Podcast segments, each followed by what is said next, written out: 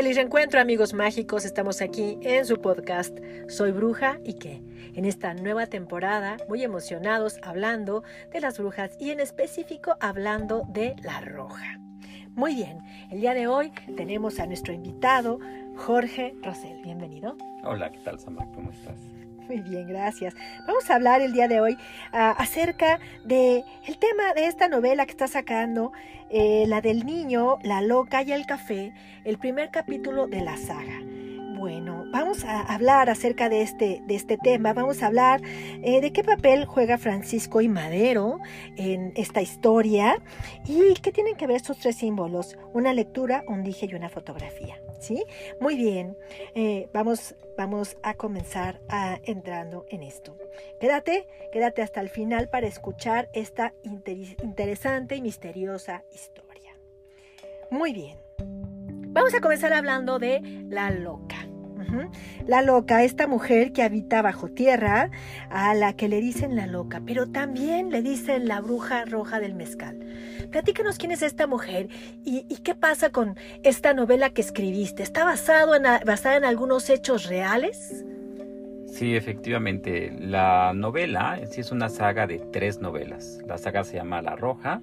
La primera novela que acaba de salir actualmente ya está en Amazon y está en Alchemist, la pueden adquirir ahí.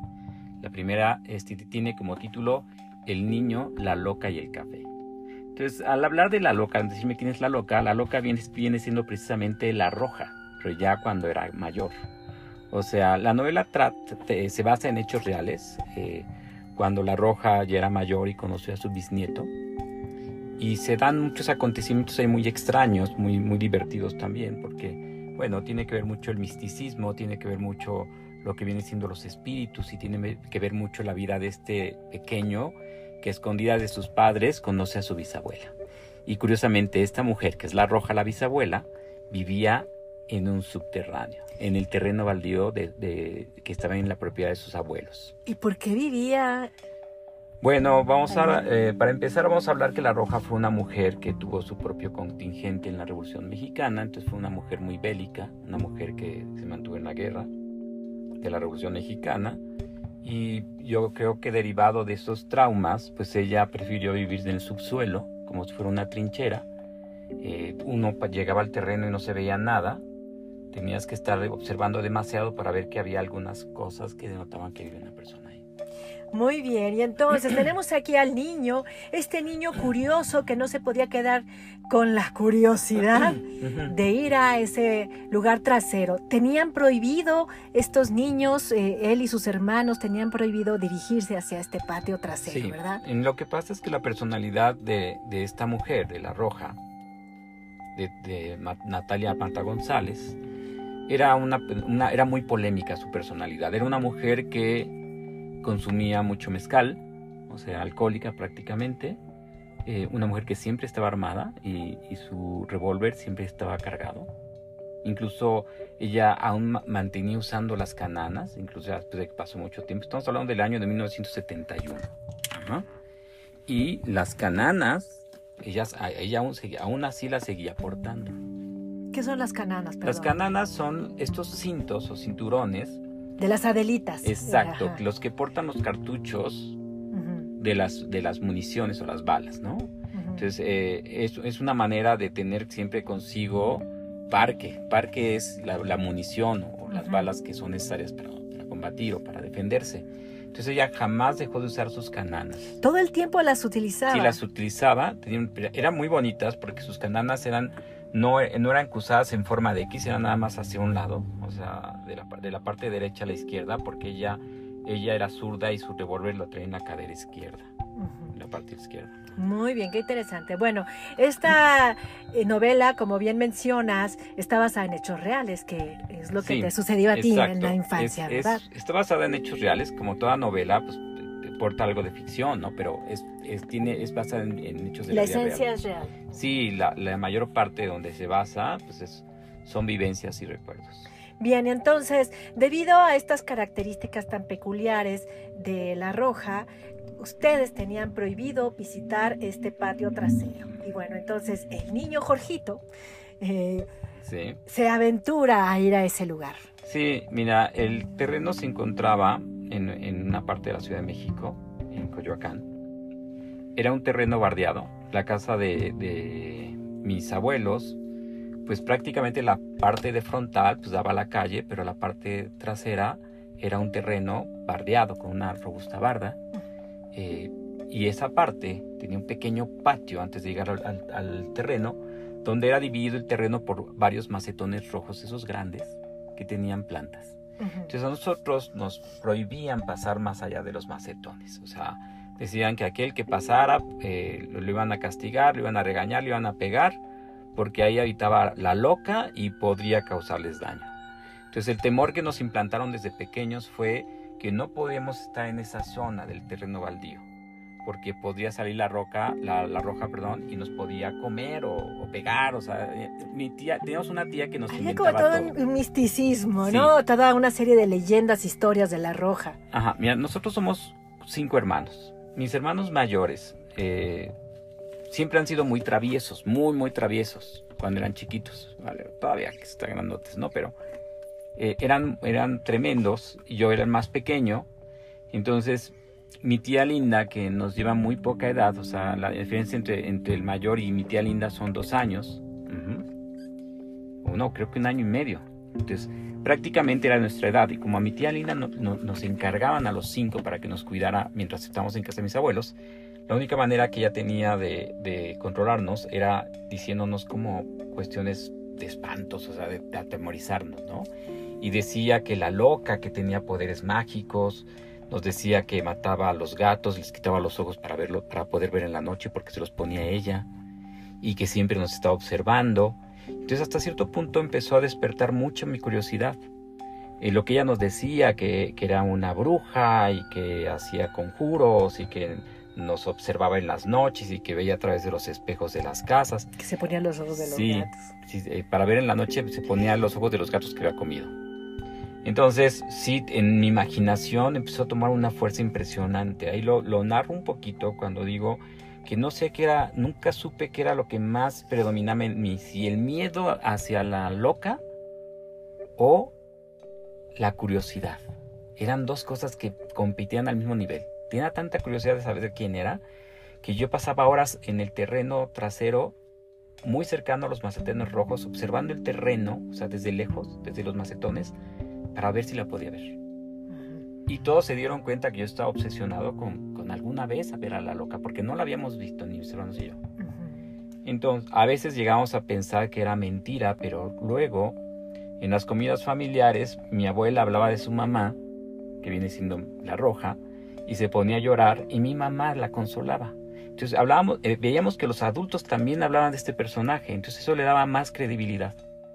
Y el hecho de que no nos permitieran, y si nos decían, pasando los macetones rojos vive la loca, y si te vas allá te puede dañar o te puede matar. Entonces era un temor y a la vez curiosidad, como les comentaba, que yo siempre, siempre me, llamó mucho la atención. Eh, cuando estaba en casa de mis papás, ya que vivíamos muy separados a casa de mis abuelos, bastante distancia, yo siempre en las noches me imaginaba cómo era la loca, eh, si, si volaba, si tenía garras, o sea, siempre a veces soñaba que me perseguía y siempre fue algo muy, muy, muy influenciable en mi vida, en, mi infancia. Aquí se da otro factor dentro de, esta novela y que tiene que ver también un poco con, con la realidad, es que yo fui muy sobreprotegido por mi mamá. Mi mamá me quería muchísimo, que en paz descanse mi mami. Ella era, era bueno, fui su hijo predilecto consentido. Quizás también porque fui muy enfermizo de pequeño, ¿no? Entonces, eso hizo que, que hasta cierto punto, pues esta forma de protección de mi mamá, pues me volviera un niño un poco ingenuo, pero también a la vez un niño algo distante en algunos momentos de mis hermanos. Eh, pero afortunadamente siempre, como lo he comentado en otras ocasiones, he tenido una muy buena relación con mis hermanos, con mis cuatro hermanos, mis dos hermanas y mis dos hermanos. Y en esta novela pues trazo más o menos esa parte, mm. donde eh, el niño, que prácticamente soy yo en, este, en, esta novela, tiene la curiosidad por conocer a la loca que vive en un subterráneo. Claro que eso, eso no lo saben eh, decían que vivía la isla loca, pero nadie, bueno, de nosotros los, los, los niños no sabíamos que vivía en un subterráneo hasta que una vez yo me adentré y descubrí ese lugar. Ok, no nada más te quedaste con la curiosidad, sino sí, fuiste. Se dieron las circunstancias para ir. Ok, y entonces ahí es donde empiezas a conocer a esta mujer. ¿Cuál fue el primer impacto de Mira, yo a escondidas, escondidas la conocí, porque no lo podía decir. O sea, una vez eh, lo van a poder leer en la novela, por eso espero que la lean y la compren. Claro que sí. Eh, se da una circunstancia en la que este niño, que, viene, que, bueno, que soy yo, se alcanza a adentrar por azares del destino más allá del terreno y descubre a, través de un amigo imaginario, que también después lo verán en la obra, descubre un lugar en el terreno trasero que es un subterráneo, algo parecido a una trinchera. Curiosamente, eh, es, esa edificación que está en el subsuelo tiene tres, cuatro respiradores que son tubos de asbesto, que es precisamente donde, donde, hace, eh, donde está la cocina de la edificación subterránea y esos cuatro tubos de asbesto que están parados como una torre sirven como chimenea. Ajá. Entonces eso eh, fue lo primero que me llamó la atención. Sabía que había un, lugar abajo en la tierra porque se veía, se veían unas escaleras, se veía un lavabo, unos tanques de gas y, en el, o sea, prácticamente escondidas en una zanja. Entonces esos tubos de asbesto yo me asomé una vez y vi que había ollas de, comida, bueno, cazuelas de comida. y, y, yo como todo niño curioso y travieso, lo primero que hice fue verlo y después echarle piedritas que caían en los, en los guisados. Y ahí fue donde empecé, hasta cierto punto, no había visto a la loca, a la persona que me decían que era la loca, pero todos los fines de semana me escapaba de casa de mis abuelos a escondidas, llegaba hasta donde estaban esos tubos de asbesto y aventaba piedritas a las, a cazuelas de la comida de la persona que vivía en, el, en, la edificación subterránea, que bueno, venía siendo la loca.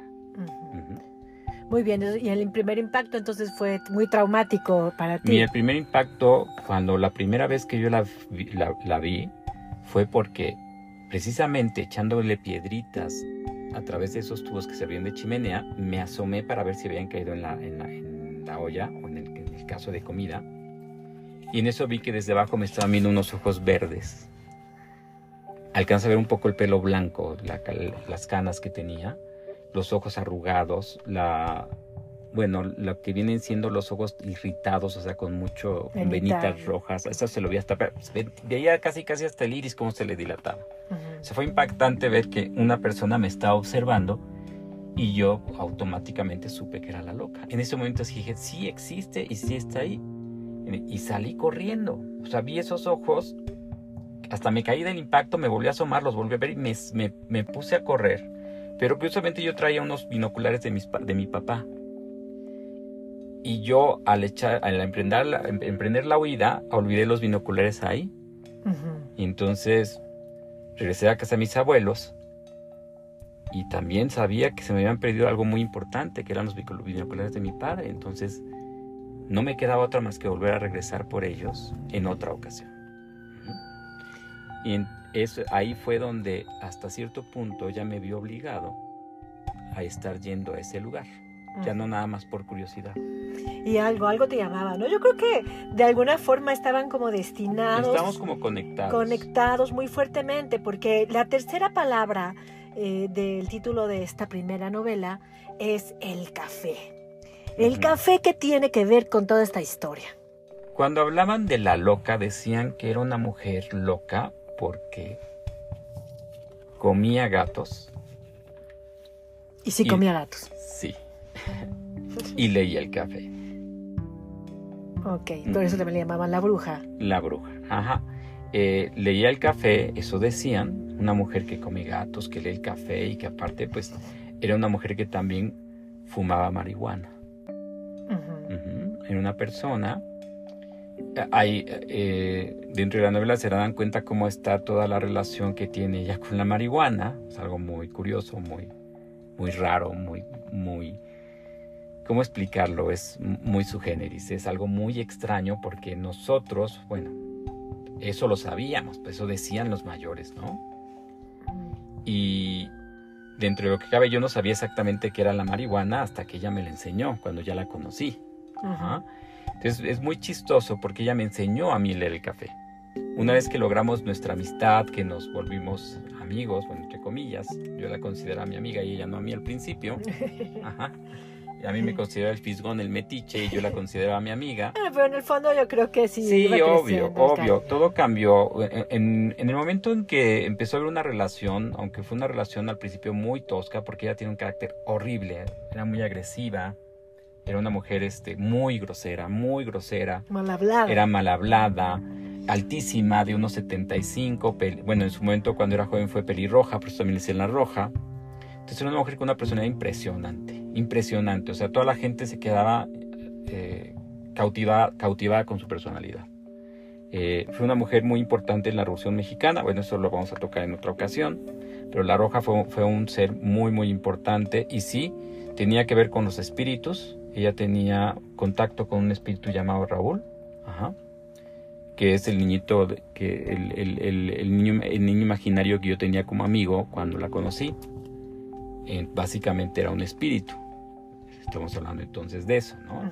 Que eso también lo van a ver en la novela. O sea, por eso le estoy dando pequeños detallitos de cómo es, eh, cómo está compuesta esta novela, de por qué este niño, un poquito enfermizo, ajá, conoce a esta mujer que es la, la, loca, que viene siendo realmente su bisabuela y viene siendo la, la polémica roja, ¿no?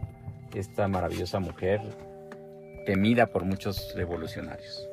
Ok, fabuloso. Bien, entonces tenemos este personaje, ella te enseña a leer el café y tengo entendido que también a ella, ella el café le salvó la vida, ¿no? Ya habíamos mencionado, me parece. Sí, en el mira, anterior.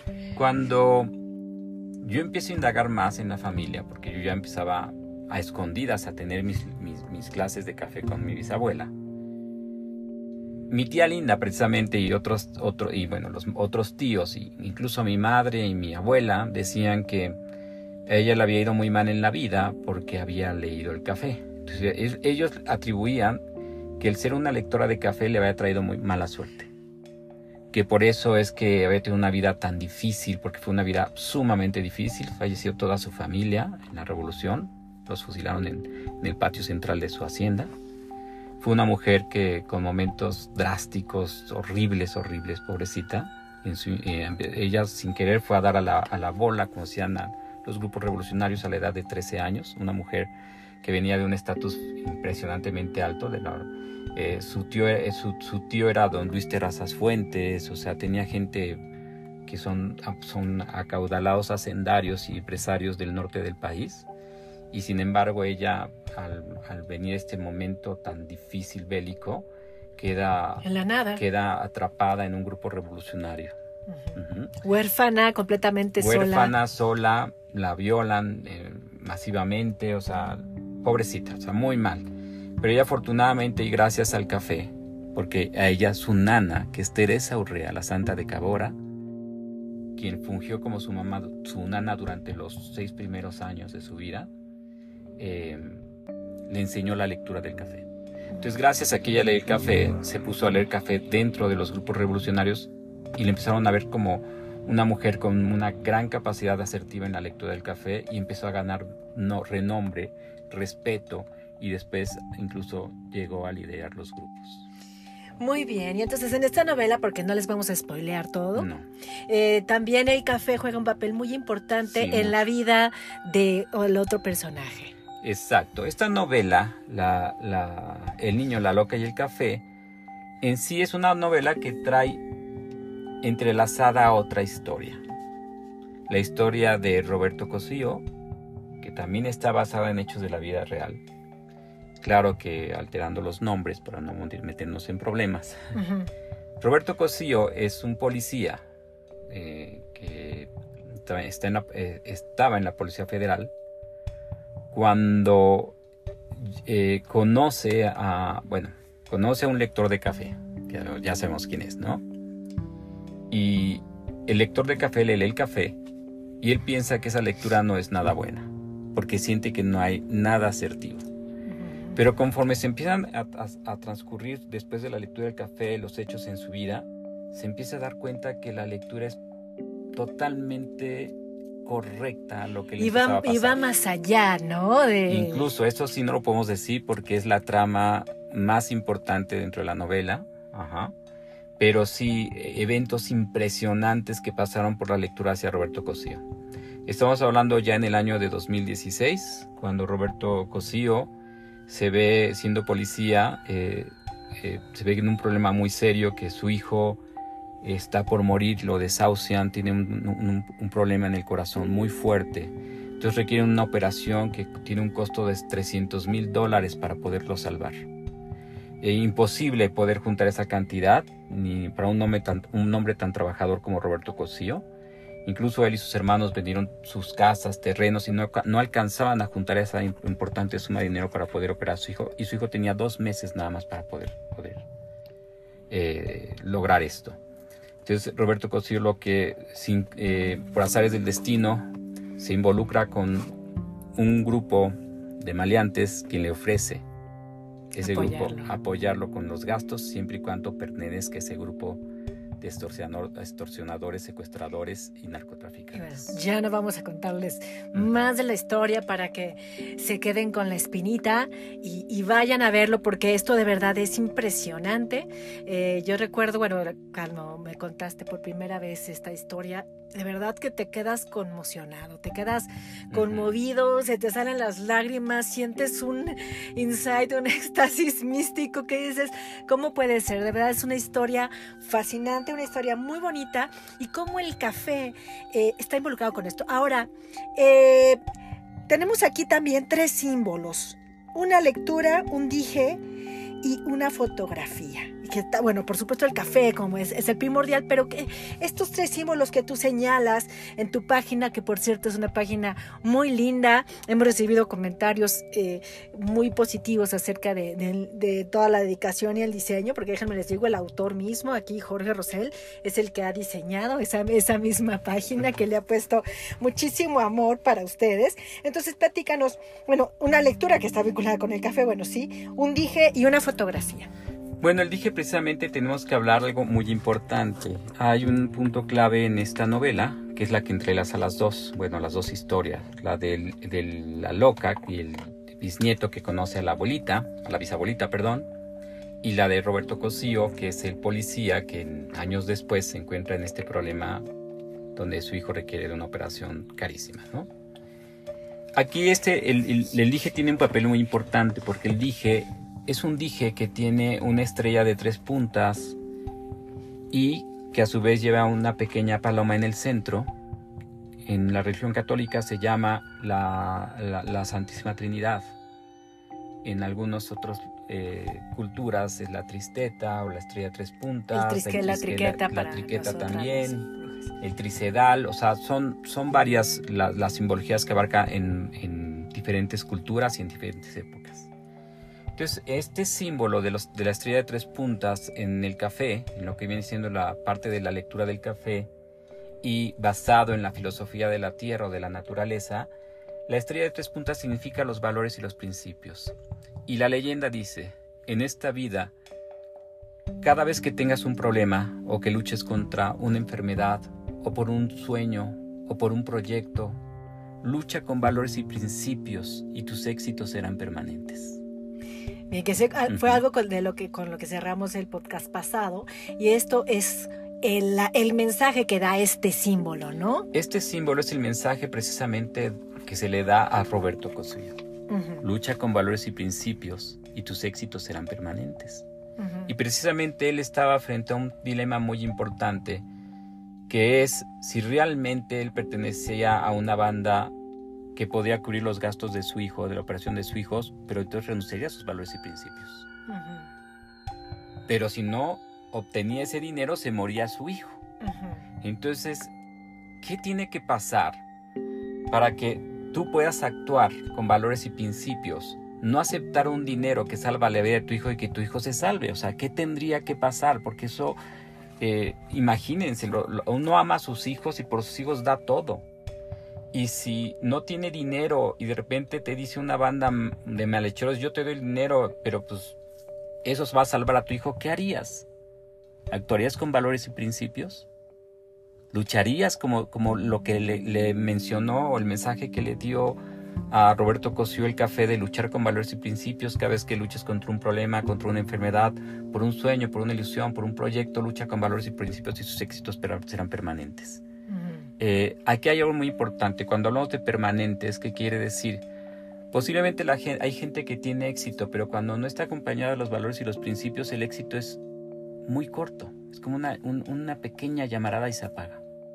En cambio, las personas que luchan con valores y principios, el día que tienen éxitos, el éxito es permanente.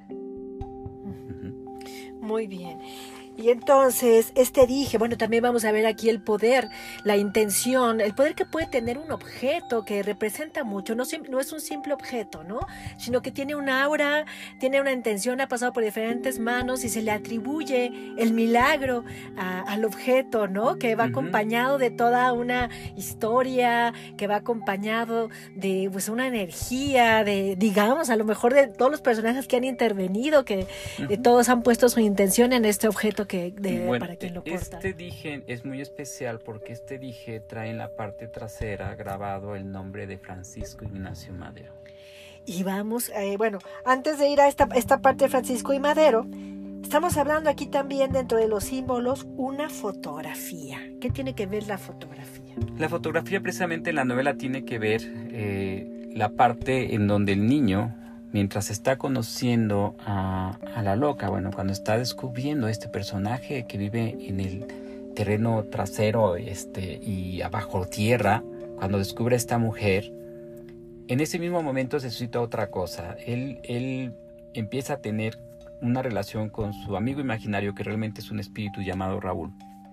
Raulito, que es otro niño, que es este espíritu maravilloso, un espíritu de luz le dice a, a Jorgito, al niño que, es el, bisnieto de la loca, le dice que la loca que vive atrás del, terreno es su bisabuela y que es Natalia.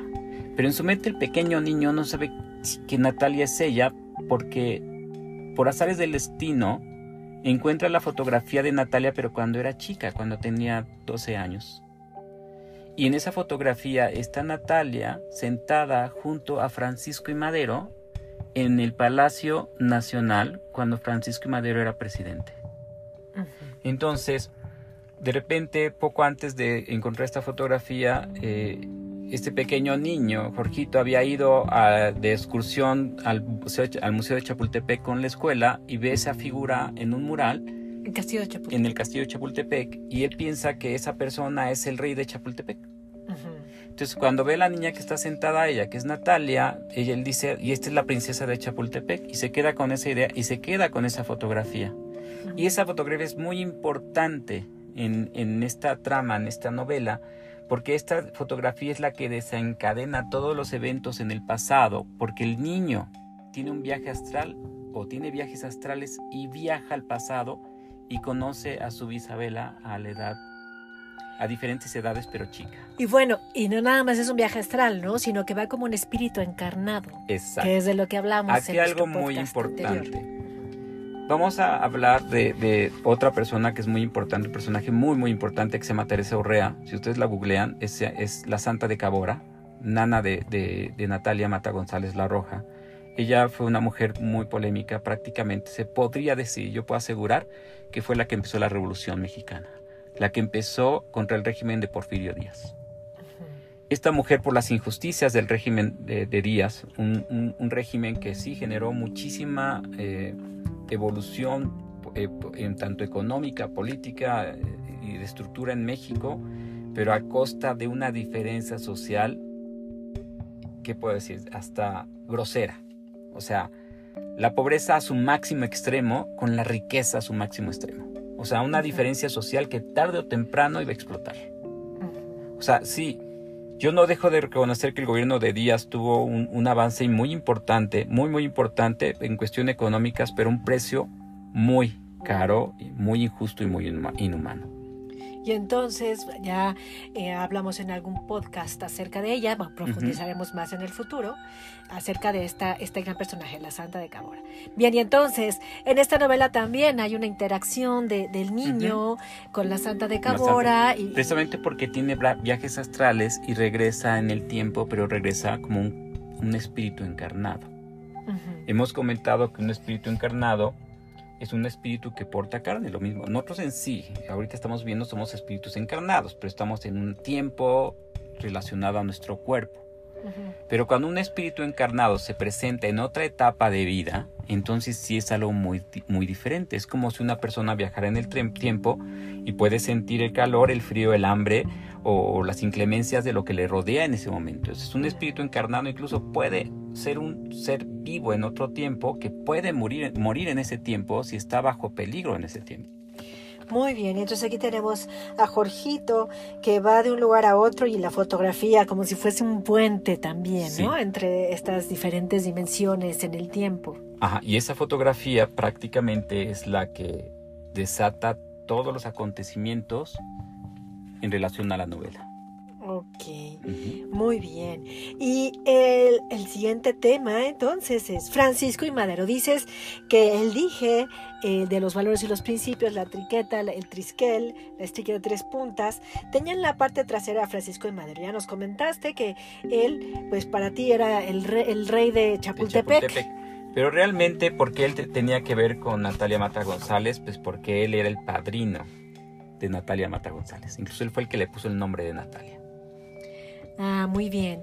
¿Y, qué tiene que ver aquí con esta? Y bueno, era su padrino y eh, cómo se relaciona con esta historia. Se relaciona porque Francisco Ignacio Madero era un hombre eh, medium escribiente, o sea, una persona que se comunicaba con los espíritus a través de la escritura.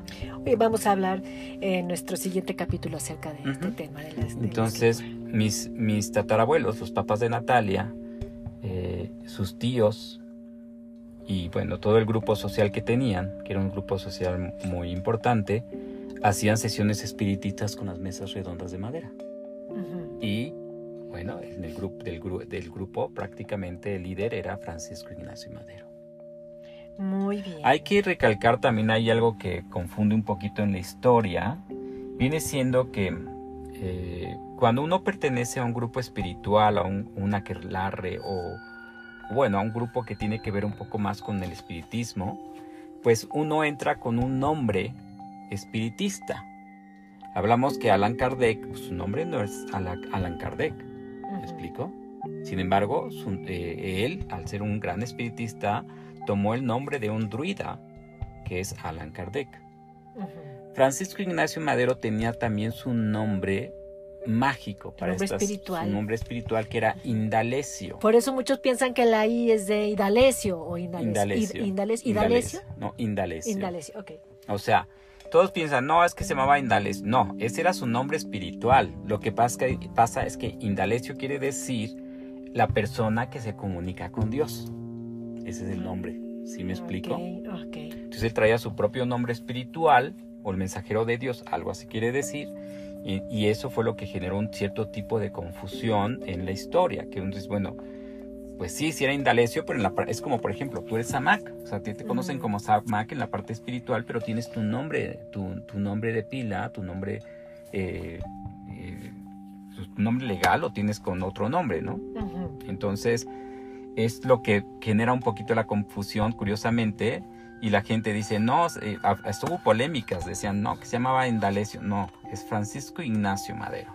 Ahora, recuerden también que en esa fecha la ortografía era, diferente a la actual y por eso había nombres con I que se escribían con Y. Y Francisco Ignacio Madero escribía su nombre de Ignacio con Y. Bien, eh, entonces, pues tenemos aquí esta, esta novela, El niño, la loca y el café, que ya nos has dado una semblanza de lo, de lo que trata. Eh, platícanos, ¿ya está disponible? Sí, por supuesto lo pueden adquirir en Alchemist. ¿no? Muy bien, en tu página, eh, incluso dentro de tu página hay una página exterior para relacionar la novela. bueno, ahí das al botón y te da, te lleva directamente a la compra del, del libro a través de Alchemist. ¿Qué ventaja tenemos con Alchemist? Que todos los libros que salen o que vienen de parte de Alchemist vienen autografiados. Muy bien, genial. También ya la podemos encontrar en Amazon. Y eh, también eh, en los próximos días va a estar ya disponible. En, poco tiempo se va a encontrar ya en Gandhi, se va a encontrar en el péndulo, se va a encontrar en el sótano, en el ermitaño, eh, también en, producciones cetinas, que es, que es en, en, línea, este, y bueno, varias más, casi en todas las librerías. Excelente. Y también la presentación del libro, ¿verdad? Bueno, la presentación va a ser el 5 de abril, exactamente en el centro histórico. Ya después les pasaremos bien los datos, porque no tengo en el momento ahorita la, la, dirección, pero se las paso. Eh, es un hostal que estaba a espaldas del, del, templo mayor y exactamente muy, muy cerquita de donde están las, las, las, bueno, las excavaciones y ahí, es esa misma calle. Muy bien. ¿Con qué mensaje nos quedaríamos después de esta transmisión?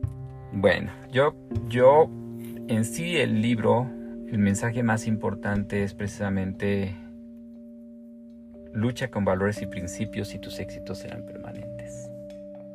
Así es, muy bien. Hay otra parte también muy bonita, muy interesante, que es que el amor inocente todo lo, lo Todo lo sana. En esta novela, cuando el niño, bueno, Jorgito, está por encontrar a la roja, bueno, por descubrir el escondite de la roja, porque es el escondite a la, edificación subterránea. Y de repente encuentra este espíritu de Raulito. Y Raulito habla precisamente de eso, que el amor todo lo sana. Y como Jorgito está enfermo, pues también parte de su ilusión es que el amor lo sane. Incluso hay un pedacito donde le dice él, oye, eh, le dice, es que el amor todo lo sana. Y él dice, oye, entonces yo estoy enfermo, ¿quiere decir que yo no estoy, que, yo no amo? Y dice, no, quiere decir que tú te vas a sanar con amor. Y es, son cositas que, bueno, que uno, que es muy chistoso porque efectivamente aquí hay cosas que tienen que ver con el amor. Y el amor, lo hemos dicho, y yo en las lecturas del café lo digo, es la fuerza más poderosa del universo. Y es la fuerza incluso que crea la vida. Y la roja que estaba colmada de resentimiento, odio, Ella había perdido el amor. Ella había perdido el amor hacia ella, hacia la humanidad, hacia todo.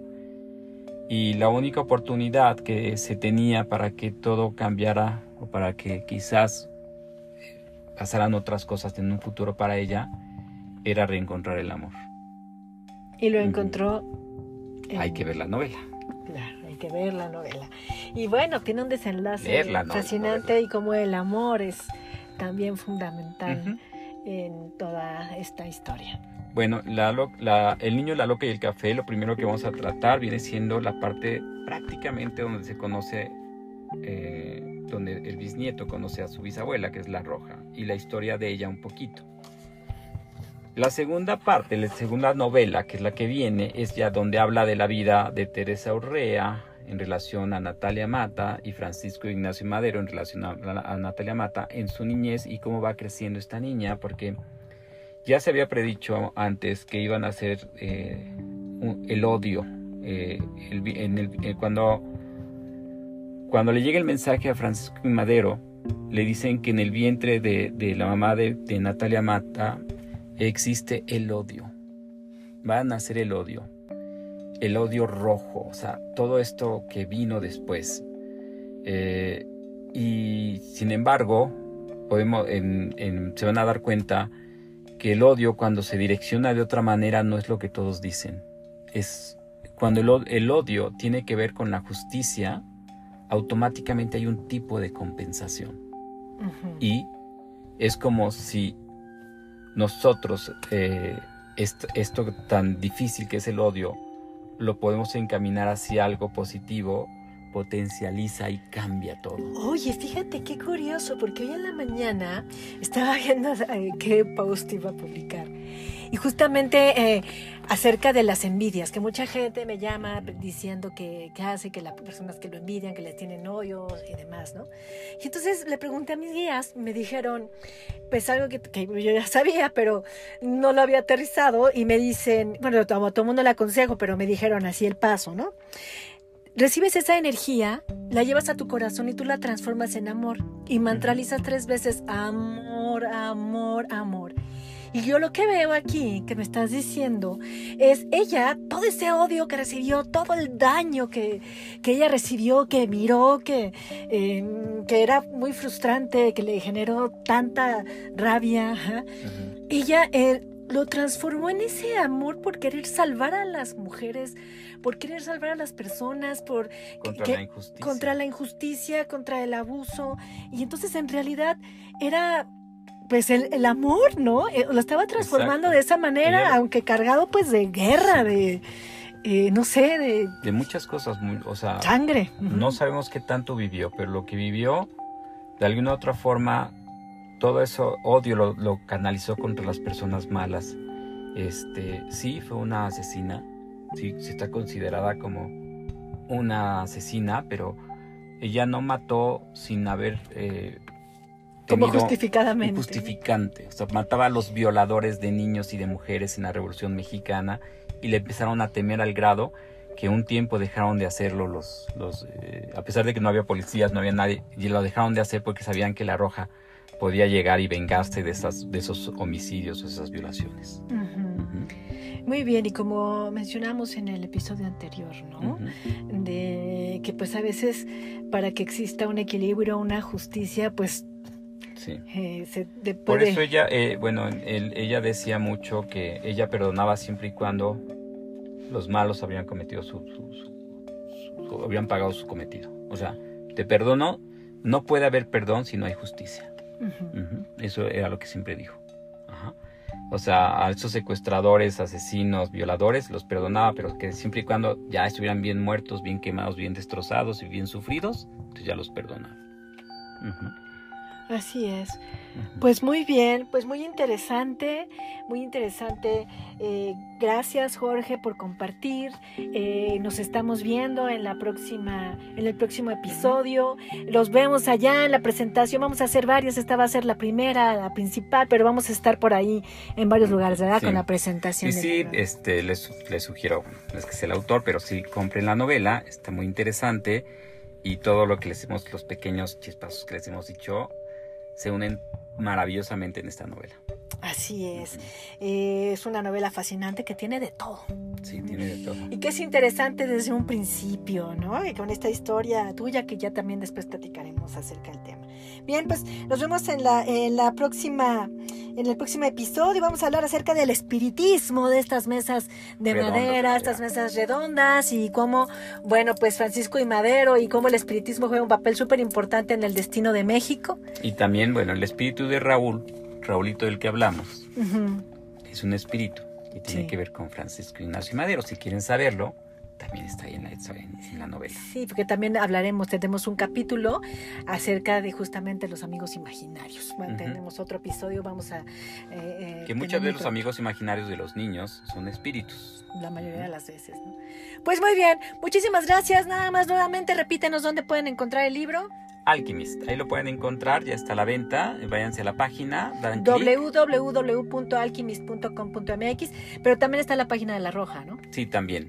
Es www.larroja.mx. Ahí van a encontrar este, los botones de compra y se va a direccionar directamente a Alchemist. Recuerden que si lo compran por, a través de Alchemist va a venir este, autografiado, así que mándenos su nombre y todo. Y les autografiamos con mucho gusto este, este ejemplar. Muy bien. Eh, y en Amazon, pues sí, también busquen en Amazon, ya está ahí. En, en, en Amazon tiene un, un, costo de 25 dólares. Este, ahorita hay una preventa de promoción, por si, si alguien en este podcast puede, luego, luego lo está escuchando y, y le da tiempo, pues todavía entre en la preventa. Ajá, para México nada más está uh -huh. la preventa, ¿no? Hay sí, nada más para México. Alchemist. Pues muy bien, muchísimas gracias. Pronto eh, se abrirá este, la oportunidad de, pa- de participar en esta primera presentación. Tenemos cupo limitado, así es que sí tienen que registrarse porque eh, tenemos un número eh, limitado de son- personas. Es un lugar, no es tan bueno, eh, cabrán como 120 personas, está muy limitado. Entonces, por favor, eh, vayan apartando para que puedan apartar su lugar y estén ahí.